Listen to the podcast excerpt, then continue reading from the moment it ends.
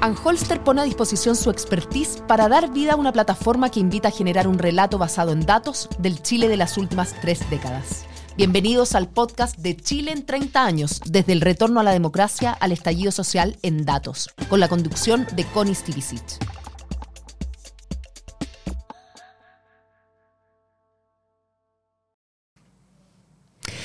¿Cómo están ustedes? Muy bienvenidos. Partimos un nuevo capítulo del podcast de Chile en 30 años, del retorno a la democracia al estallido social en datos. Esta, recordemos, es una plataforma creada por Anholster que tiene por objeto exponer información y estadísticas nacionales que permitan generar un relato basado en datos del Chile de las últimas tres décadas. Hoy día vamos a conversar con Salvador Millaleo abogado y académico de la Universidad de Chile, para hablar de algunos datos en relación con el tema de los pueblos indígenas. ¿Cómo está, Salvador?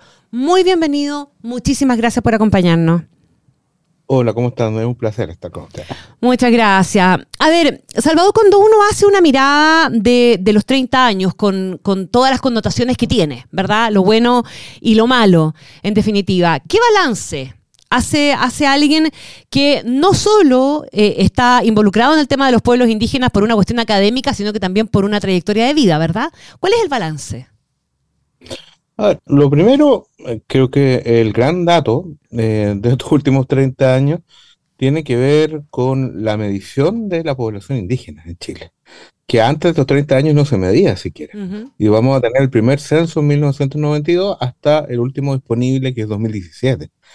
Y vemos ahí dos cosas. Primero, una, una cantidad de población indígena que va a sorprender desde un inicio, cuando se midió el 92, y luego con, digamos, las dificultades de medición, eh, porque hay una caída del 2002 y luego una expansión en el 2017. Bueno, está el 2012, que, que, también arrojó algunos resultados, pero que no se tienen como válidos en general los resultados de censo. Eh, entonces, tenemos una aparición de una población indígena importante que contradecía, digamos, las visiones usuales acerca de lo indígena, eh, sobre todo antes de que se midiera y después por la expansión que tuvo y que dio cuenta el censo 2017. Ahora viene un censo en 2023 y vamos a ver cuál es el resultado, pero ese es el dato principal. En Chile hay una población indígena importante, es uno de los países que tiene más población indígena en este en, en el contexto de, América Latina. Eh, estamos atrasito en México, por ejemplo, que uno identifica como un país indígena que tiene un 15% de población, y hemos llegado, llegado al 13, al 12,8% en el último censo, entonces realmente nuestra población indígena es relevante en el contexto de América Latina, sin ser una población mayoritaria, los únicos mayoritarios en este caso son Bolivia y un poco más atrás Guatemala, digamos, con una población muy, muy importante, pero nosotros estamos relativamente entre los países que tiene mayor población indígena. Y ese creo que es el dato principal que plantea a lo indígena como un problema de agenda pública. Como un tema de agenda pública. Déjame preguntarte, eh, antes de, qué significa en detalle el número, ¿verdad? Desde el punto de vista político y también de política pública, si hay algo que decir respecto a la trayectoria de la autoidentificación de los pueblos indígenas, porque las barras muestran una caída importante, como tú decías, en el año 2002, que puede tener que ver con un tema metodológico, con otras consideraciones, eh, pero, pero ¿habrá algo que decir también respecto de si ha evolucionado o no la autoidentificación? Hoy día los pueblos indígenas se sienten más libres eventualmente de decir que pertenecen a una, a una etnia o a un pueblo sin temor a ser eventualmente discriminado o prejuiciado, etcétera? ¿O tú crees que todavía hay ahí o podemos todavía estar viviendo alguna dificultad? ¿O, simplemente no es tema? No, la verdad, eh, este siempre ha sido un problema metodológico, en el sentido de, que plantea siempre la duda si la cifra que tenemos es la real a partir de la medición del, del 92 o bien es una cifra que representa precisamente por el peso histórico que ha, tenido la discriminación y que se reflejaba en un dato también, que es el, número de personas que hacen uso de la ley de cambio de nombre, que es una ley que existe hace un buen tiempo, destinado a corregir, digamos, nombres que son abiertamente ridículos, que nos ponen nuestros padres por algún capricho, digamos, o errores, digamos, en, en las transcripciones, etcétera Eh, pero sin embargo, los que más lo usaban eran las personas con apellidos indígenas para ponerse apellidos no indígenas o para castellanizar sus apellidos. Eh, y eso era un, indicador. Pero eso ha disminuido, en primer lugar, mm. bastante. Eh, y luego la percepción es que hay una disminución de ese temor de las personas de identificarse como indígenas a medida que han pasado los años.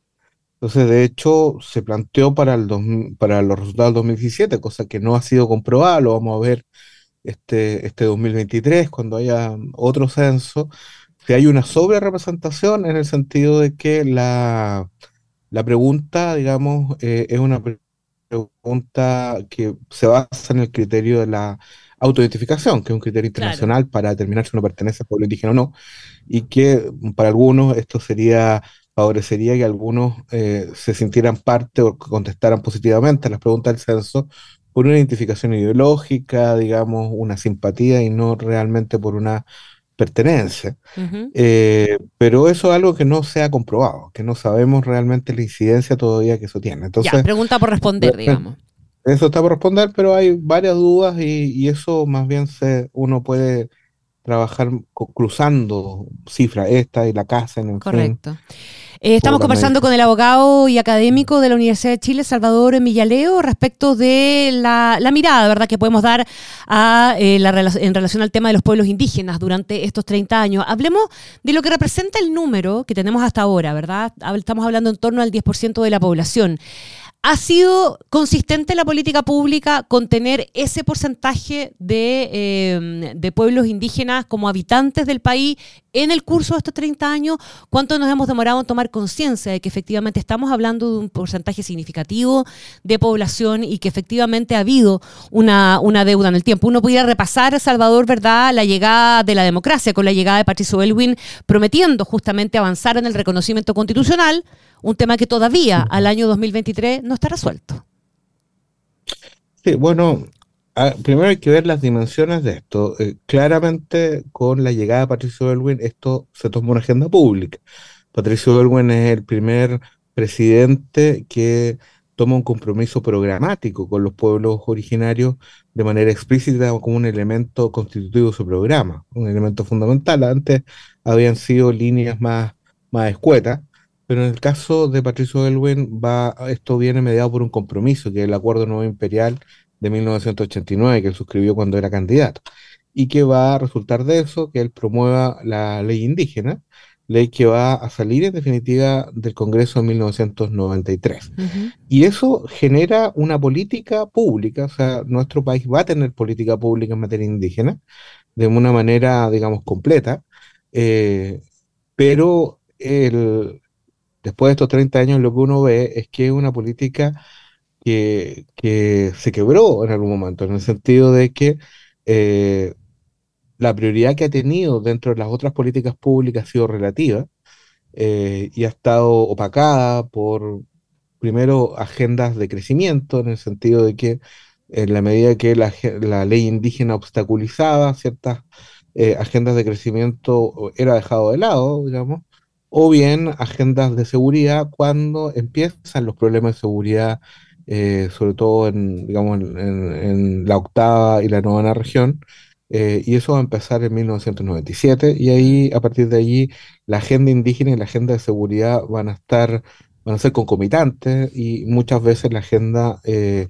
de seguridad desplazar a la agenda indígena, y, y sin lograr un, digamos, un, una institucionalización sólida, en primer lugar, sin lograr una legitimidad transversal, esto es que uno de los balances de los 30 años es que claramente tenemos una división ideológica acerca de lo que debería ser la política de los pueblos indígenas, cosa que contrasta cuando uno lo ve con otros países que han alcanzado una transversalidad bastante sólida hace tiempo, como Colombia. Déjame, déjame interrumpirte un segundo, Salvador, respecto de esa división ideológica. ¿Te parece que llegó al límite esa, esa división ideológica en la convención constituyente pasada y que puede estar también en, una parte de la explicación, eh, o, o, ahí una parte de la explicación del fracaso? Yo creo que eh, uno podría llegar que pensar que llegó a un extremo la división ideológica en la convención, pero como cuando uno ve el proceso constituyente actual, eh, claramente uno dice que todavía no hemos llegado al límite. Más bien nos pasamos de un límite al otro. Al otro, el péndulo. Al otro, que significa que la convención hubo un predominio de eh, representantes identificados con la izquierda y que eh, plantearon una, un maximalismo en esto, digamos. En la agenda, en la agenda de los temas indígenas también, a eso me refiero.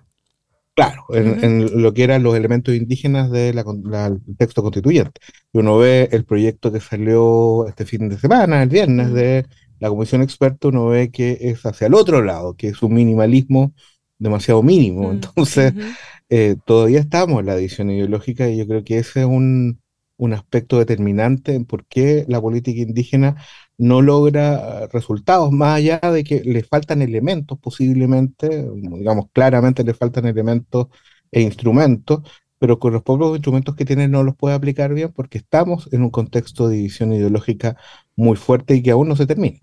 Salvador, la política pública tiene un gran pendiente. Posiblemente el tema constitucional vaya a quedar un poco en deuda, ¿verdad? Por lo que tú señalas, por haberse pasado de un extremo simplemente, simplemente al otro. Em, bajando, ya bajadas un poco las revoluciones de lo que significó eh, eh, el, tema indígena puesto en el escenario del proceso constitucional pasado, eh, con, las cosas un poquitito más reposadas. ¿Cuáles son los temas más relevantes que te parece a ti debieran estar en, la agenda para abrochar de alguna manera este proceso que sigue estando pendiente, si lo miramos como proceso de los 30 años en materia indígena? Yo creo que primero nuestro país debería ponerse al día en un elemento que no debería generar tanta división y sin embargo misteriosamente aún no lo hace, que el tema del reconocimiento cultural. Esto es que no tenemos una regulación que proteja el patrimonio cultural de los pueblos indígenas, su propiedad intelectual, sus conocimientos tradicionales, no tenemos una protección adecuada a las lenguas indígenas.